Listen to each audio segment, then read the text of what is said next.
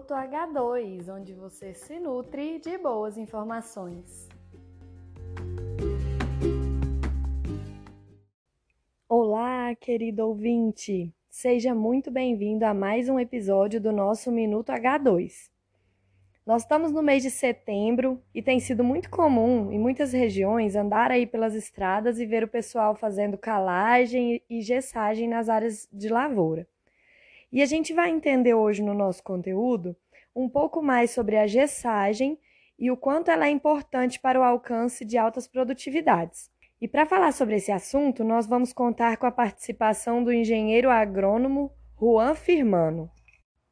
Juan é bacharel em Engenharia Agronômica pela Universidade Estadual de Londrina, mestre e doutor em Solos e Nutrição de Plantas pela Universidade de São Paulo, com período parcial no Departamento de Ciência do Solo na Universidade de Saskatchewan, no Canadá.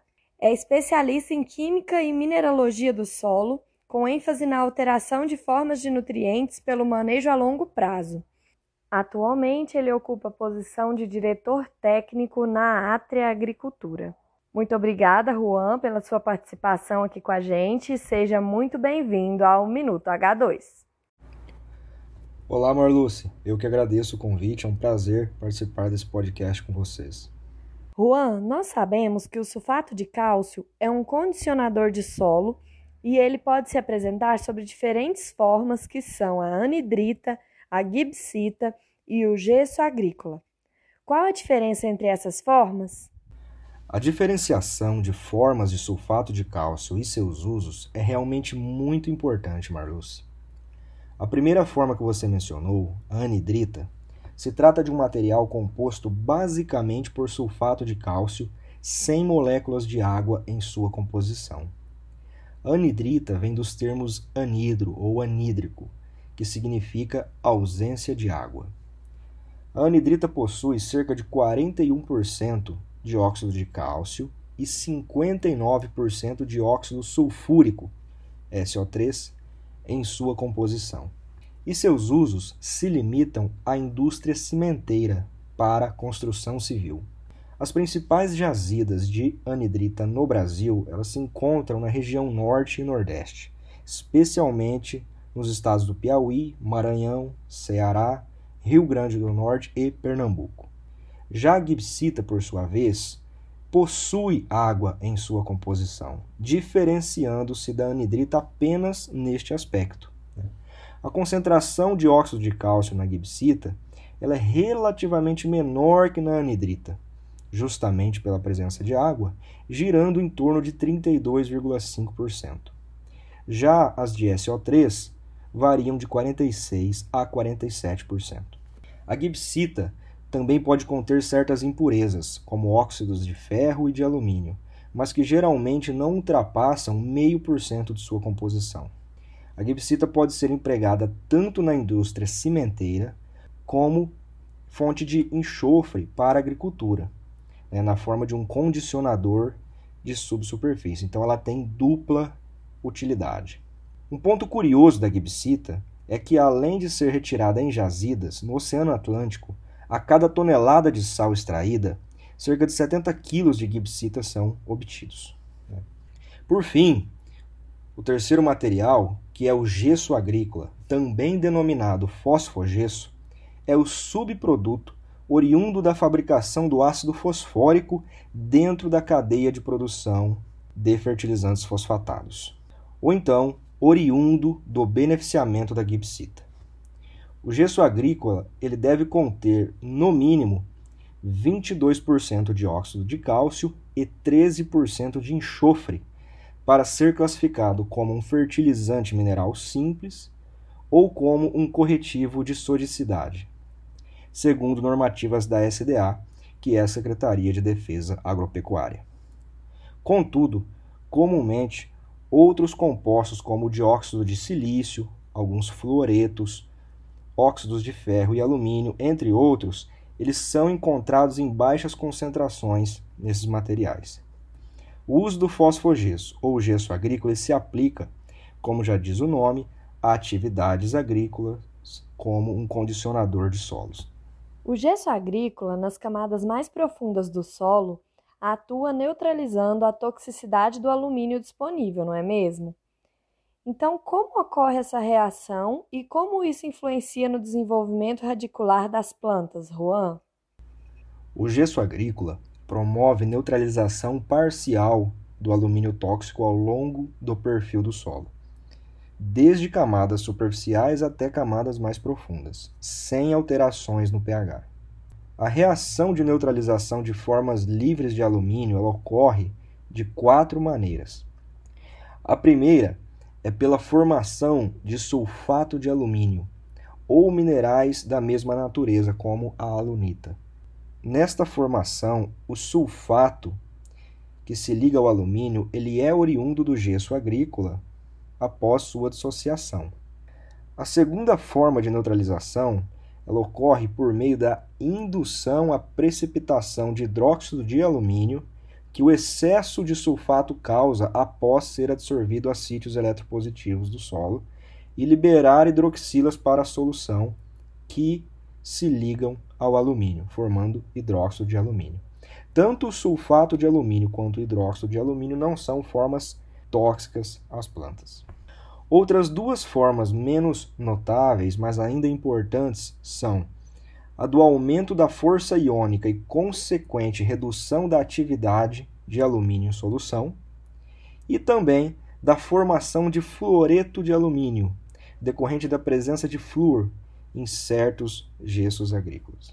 A redução da toxicidade por alumínio no solo permite às raízes se expandirem e desenvolverem sem impedimento químico. Com isso, espera-se maior aproveitamento de água e nutrientes pelas plantas, desde que não exista impedimento físico acentuado no perfil. A resposta de culturas como o milho a aplicações de dose de gesso agrícola apresenta variações de acordo com o tipo de solo? Se sim, por que isso acontece? Com certeza, Marluz. Em solos distróficos muito intemperizados, como os de caráter ácrico, com baixos teores de nutrientes, especialmente de enxofre, e altos teores de alumínio tóxico, costumam apresentar respostas maiores à aplicação do gesso agrícola. Em solos de áreas de abertura ou que não receberam calcário ao longo do seu histórico, também podemos esperar respostas interessantes. No caso do milho, mesmo não apresentando uma exigência alta em enxofre, né, exportando cerca de 1,2 a 1,5 kg de enxofre por tonelada de grãos, a aplicação de gesso em doses racionais ela costuma trazer benefícios complementares, como a disponibilização de cálcio e melhoria da absorção de água e outros nutrientes pelo sistema de raízes, né, que com baixos teores de alumínio tóxico crescerá mais. Em solos naturalmente férteis ou de fertilidade construída que não apresentam problemas de acidez ao longo do perfil, esporadicamente teremos respostas notáveis com a aplicação de gesso. Contudo, o simples aumento da saturação por cálcio, a disponibilização de enxofre, a movimentação de cátions promovida pela ação do sulfato no perfil, elas podem ser de grande valia para o sistema, obviamente atrelada à redução dos níveis aí dos teores de alumínio tóxico para produções maiores e a melhoria do ambiente agrícola como um todo. A limitação hídrica pode influenciar na reação e percolação do gesso no solo, Juan? Marluce, o gesso agrícola apresenta solubilidade na ordem de 2 a 2,5 gramas por litro cerca de 150 vezes superior à solubilidade da maioria dos calcários, que gira em torno de 0,014 gramas por litro. Portanto, em condições de mesma precipitação pluvial, é de se esperar que o gesso se solubilize e tenha uma ação bem mais rápida que o calcário. Contudo, ainda assim é preciso de água para que a dissociação iônica né, do sulfato de cálcio aconteça e sua ação como condicionante ocorra de forma plena. Com isso, em condições de extrema limitação hídrica, a ação do gesso agrícola será delongada. Né? Em uma revisão publicada pelo professor Tales, da Universidade Federal do Rio Grande do Sul, foi evidenciado que solos que possuem acidez subsuperficial e passam por períodos de déficit hídrico são aqueles cuja possibilidade de resposta à gessagem é maior. Nessas condições, quando cultivados com gramíneas, como milho ou trigo, a resposta pode ser ainda mais expressiva do que com leguminosas.